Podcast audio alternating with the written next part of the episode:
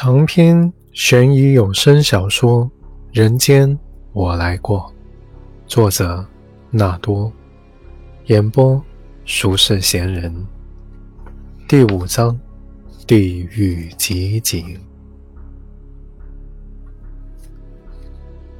许峰上身前倾，一半身体的重量都压到榔头上，左右捻动，然后他抬起榔头。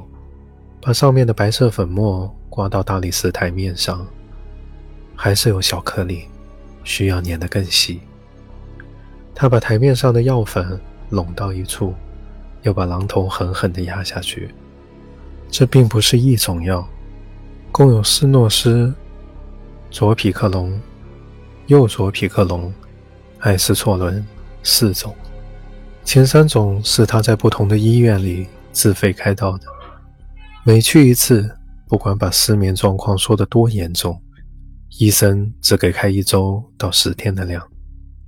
一天跑三到四家医院，四天下来攒的还不够。今天早上又去药店里买了效力低一些的艾司唑仑掺进去。柯承泽的床头柜里摆了保健品，其中叫 NMN 的视频胶囊，抗衰老产品。许峰查过。不知道为什么柯震这三十岁就怕老。徐峰买了外观相似的空胶囊来灌安眠药。安内们还剩三十多克，柯震这每天吃一颗，要让他睡死。一粒胶囊里至少得装三颗安眠药才保险。睡死之后，半夜开门进去，把药换回来。穿关时，卧室门打开。厨房煤气灶大火烧一锅汤，汤溢出来，浇灭火，就是一场完美的意外。全部碾成细粉，在台面上用纸弄作笔直的一条线，拿尺量过，分成三十五等分，然后关进三十五颗胶囊。做完这些，已经过了午饭时间。徐峰把三十五颗胶囊收进小塑料袋。放在卧室床头柜抽屉里，完美的意外。许峰在心里琢磨这件事，这是许峰反复考虑后确定的方案，是他能够想出的最优解了，基本上可以完美脱身。然而他心头闪过一片阴翳，没有来头，或者说是他不愿深想。他曾经想过把药下在酒里，但酒柜里。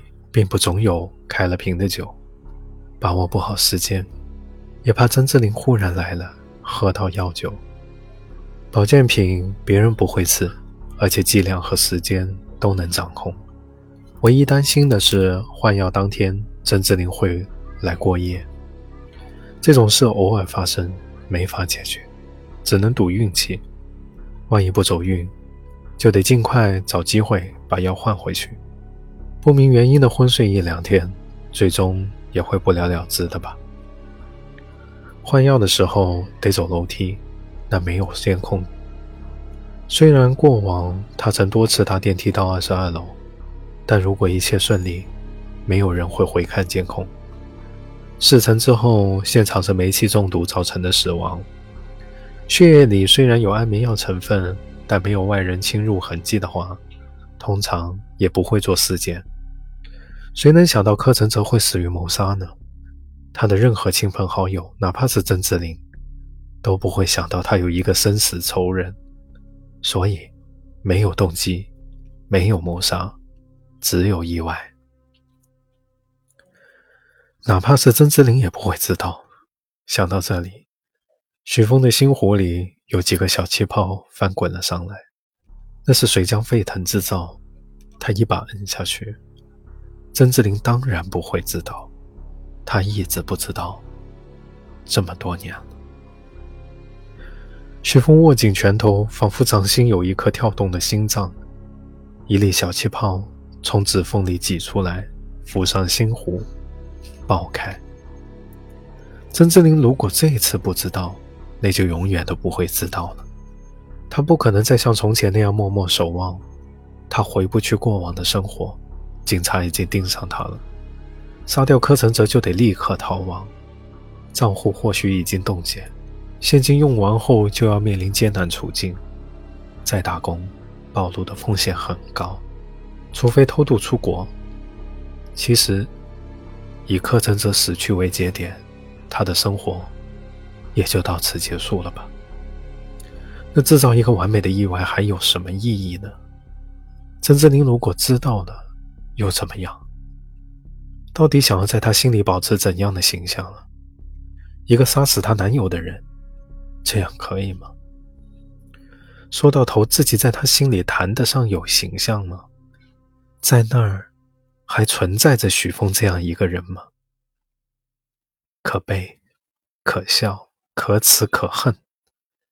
一个接一个的气泡，越来越多，越来越多。心湖终于沸腾，滚滚热气直冲上来。他不想再思考，所有的顾忌全被热浪冲开，化作一滩蛮力。他冲进卧室，取了胶囊，塞进裤兜，又拐去厨房，从刀架上抽出菜刀，扯了件 T 恤一裹，出门，按开电梯，直上二十二楼。从上午到现在，他都专注在胶囊上，并不知道柯承泽有没有出门。也许他正在家里，但这有什么关系？药还是刀，总有一样能结果了他。站在柯承泽门前的时候，许峰稍稍的冷静了一些。他想到，如果曾志林也在里面呢？他掂掂刀，深吸一口气，按响门铃。没人应门。许峰输入密码，开门进屋，包括厕所在内的每一扇门都打开看过，确认没人后，许峰把刀搁在了客厅餐桌上。这算幸运还是不幸？许峰想，其实也并无差别吧。不知道柯承泽是什么时候出去的，也不知道他什么时候回来。许峰坐在沙发上，也许柯承泽只是去对面的咖啡馆坐一会儿，马上就回来。但许峰不在意，总是要他死的，撞见或者不撞见，死在下一刻或者下一天，没差别。想着柯承泽面临的命运，想着赋予他这个命运的自己，许峰把身体窝进沙发的靠背里。冲动后的平复让他忽然感受到了不堪承载的脆弱。这一刻，他在沙发上面对自我，包裹着他的柔软让他无所依靠。他发现，所谓自我，在决定杀掉柯震泽时，就分崩离析了。那一天，他磨蹭了很久，才去看曾志林的行车记录仪储存卡。他是有预感的，毕竟他在夜总会外守到了第三晚，才看见了曾志林。显然，他的生活另有重心，这没什么奇怪的。那么多年过去，自己不也有变化吗？居然结婚，终究又失败了，然后重新上任，还被看见了。曾志林的人生。有一些改变，有一些波折，这太正常了。但一个圈子都回来，还是会在原点。储存卡被读取，影像在液晶屏上放出来。是夜晚，车辆在行驶中，速度不快。他把声音打开，没听见车里有人说话，但另有一种异响。他戴上耳机，把音量调到最大。还是分辨不出这种咕叽咕叽的声音到底是什么。过了一小会儿，忽然冒出一句话，炸得耳膜嗡嗡直响。他连忙把声音调小，倒回去，再听一遍。你这样，我怎么开车啊？这是男人的声音。原来开车的不是郑志林。没有回应，异响在继续，仿佛背景音。男人发出一声叹息，不，那是一声叹息般的呻吟。背景音再继续了一会儿，男人长长吸了口气，背景音停了下来。舒服吗？不算梦里听见的，不算远远凝望他时在内心深处回响的。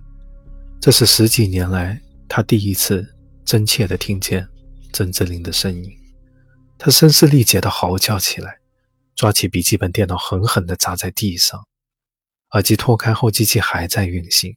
一声轻笑从地上传来，那动静又继续了。吞吐，吞吐，吞吐。徐峰惊恐地拿脚跺，拿拳锤往墙上摔，电脑总算熄灭了。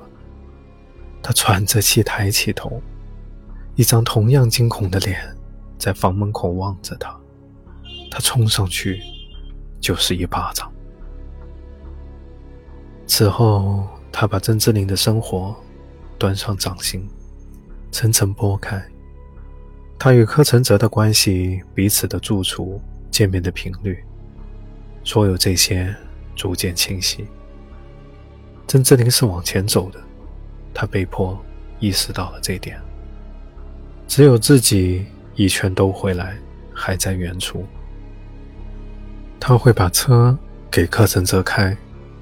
贵府小区保安对他非常熟悉，他找关系筹备柯承泽的个展，夜班上的越来越少。太多的迹象表明，他遇到了一个意义非凡的人。他正在为未来做出一番打算。于是，他离开米莲，驻住到了柯承泽楼下。哪怕得知案发的消息，也不动摇。他当然是要和曾志林同在的，生或者死都要在一处。他已经无数次证明过这一点，直到他死，都要一直证明下去。无论过程写了多少行，都是一样的结果。这是定义，也是公理。如果结果不符，就必须修正错误数据。住在柯承泽楼下的日子里，这些情绪如熔岩在火山口涌动。每当他感觉一切静寂下来，人生的灯火一盏盏的在回忆的大地上繁星般的点亮。他会往黑暗的火山口潜去，想要一探其中的道德律，然后被炽烈上涌的流火烙烫。直到此刻，直到此刻，火山把积蓄已久的熔岩喷上天空，火焰一朵一朵化作黑色的灰烬落下来，变成黑雪，变成黑泥，变成黑石。许峰缩在沙发上。他听见自己披挂着的复仇之甲锵然作响，连接每片甲叶的丝线骤然崩断，甲片离散，露出蛆虫般的肉身。火山的深处空无一物了。黑暗中，他摸不到自己的心。曾志林为什么不能往前走呢？那空荡荡的黑暗里，却有一声发问。你一直想要拯救曾志林，不是吗？黑暗继续发问。许峰哭起来。黑暗不曾放过他。曾志林就要得到拯救了，因为另一个男人。但现在你要杀了他。许峰慢慢从沙发上站起来。现在他没有了武器。没有了盔甲，甚至没有了骨头，他奇怪自己竟还可以站立，没有变成一滩泥。彻底明白了，自己是个假骑士，支撑他挖了那么多座墓，杀了那么多人的信念，并不允许他杀柯承泽。如果他只是要保护曾志林，只是要拯救曾志林，那现在只需目送。目送他，目送他们前行。许峰以手遮面，黑暗中感觉泪水一点点干涸。事已至此，恐怕还是要杀掉柯承泽。承认吧，面对吧，心底那肮脏卑劣、怎样都不愿熄灭的火苗。自己是一个虚伪的杀人魔。和干掉的女人们一样下作，或者更甚。该死！这样一个人活着有什么意义和价值？他甚至失去远远望着曾志林的资格了。恰好，警察近在眼前。身为自私的恶魔，就让柯承泽的死作为最后注脚吧。悄悄杀死他吧，不要让曾志林知道有这样的自己。我被记得吧，成为被遗忘，其实却落在他心底某处的尘埃。许峰把眼睛睁开，见到肉红色的世界。他把手掌放下，第一眼看见的是柯承泽的画案，上面的某样东西让他心中一动。他走上去，那是个印着银河系图的大盒子。他把盒子打开，见到一大袋碎卡片。这是一款拼图游戏，拼的就是盒盖上的银河系。图画印得十分精美。椭圆状旋转的星云由内而外扩散，点点星辰不知有几万个。要把这样一幅图盲拼出来，哪怕是许峰自己都觉得难度高到近乎不可能。雪峰听见心脏砰砰跳动，他转身走过主卧，推开小房间的门。这是很少使用的储物房。其中有整面墙的橱，他曾打开简单看过，被书和杂物塞得满满当当。记得其中一格里叠放了很多类似的纸盒。此时他重新打开橱门，踮起脚把盒子捧下来，全是空的拼图盒。再往橱里找，有一捆用泡泡纸包好的跨板，小心拆开，果然。是拼好了的完整拼图，全部都是天文主题：月球、火星、土星、天王星、太阳系所有重要的星体都在了，包括太阳系本身。虽然不如外面的那副银河系庞大复杂，但拼完也需要海量的时间和耐心。不是热爱星空的人，绝不会有这样的付出。徐峰整个人都颤抖了起来，他想不会这么巧的，哪里有这种事情？如果柯晨泽和自己同样酷爱星空，他一定会有望远镜。如果不是怕被偷，如果有一个属于自己的院子，自己是肯定要买望远镜的。柯承泽的阳台上有吗？因为怕被看见，他从来没有上过阳台，但在客厅里。可以望见阳台的大部分，分明没有望远镜。心里这样想着，许峰还是走到了阳台前，毫不犹豫地拉开门，第一次走了出去。没有望远镜，许峰放松下来，不再颤抖。果然，根本没有这样的事情。他笑起来，他不知道自己为什么笑。大概是觉得这样的自己值得被嘲笑吧。他笑着，眼光再次扫过阳台角落，紧靠着墙角竖着一个瘦长的纸箱子。他走过去，牙关咯咯直响。纸箱打开，露出了一架裹在大塑料袋里的三足单筒望远镜。许峰挨着望远镜坐下来。靠着墙，望向天空出神。白昼无星，而即便到夜晚，也已看不见几十年前的山中星空。时光渐转，天光稍暗，许峰不知道自己呆坐了多久，仿佛想起过许多东西。他们从雾中的铁轨上来，隆隆地穿过自己的身躯，又无声无息地消失在雾中。他回到客厅，柯震泽还没有回来。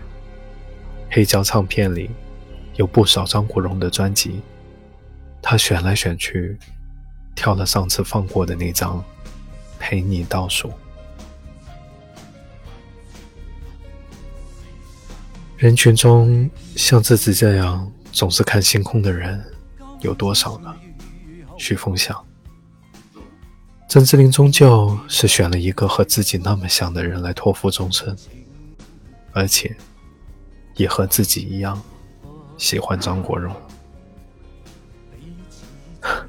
柯晨则是我的替代品。徐峰微笑起来，也把我替代了。也许这只是个美丽的误会，但我相信了。就这样吧，这是最完美的结束。如果这张碟放完，夜色临近的时候，柯承哲还不回来，我就离开，带着药和刀离开，再也不回来。走，然后亦见不早，要永别，恨多一秒，无意做。到，朝着世界抹油，迎接末路。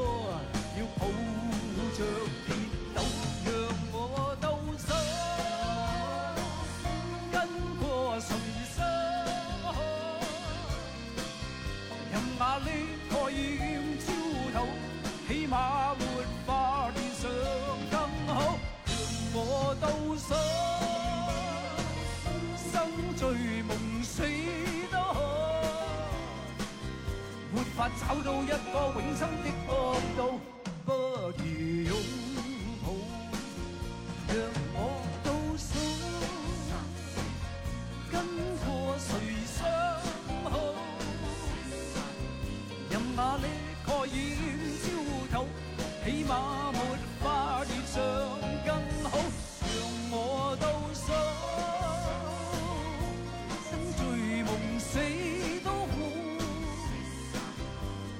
找到一个永生的国度，不如。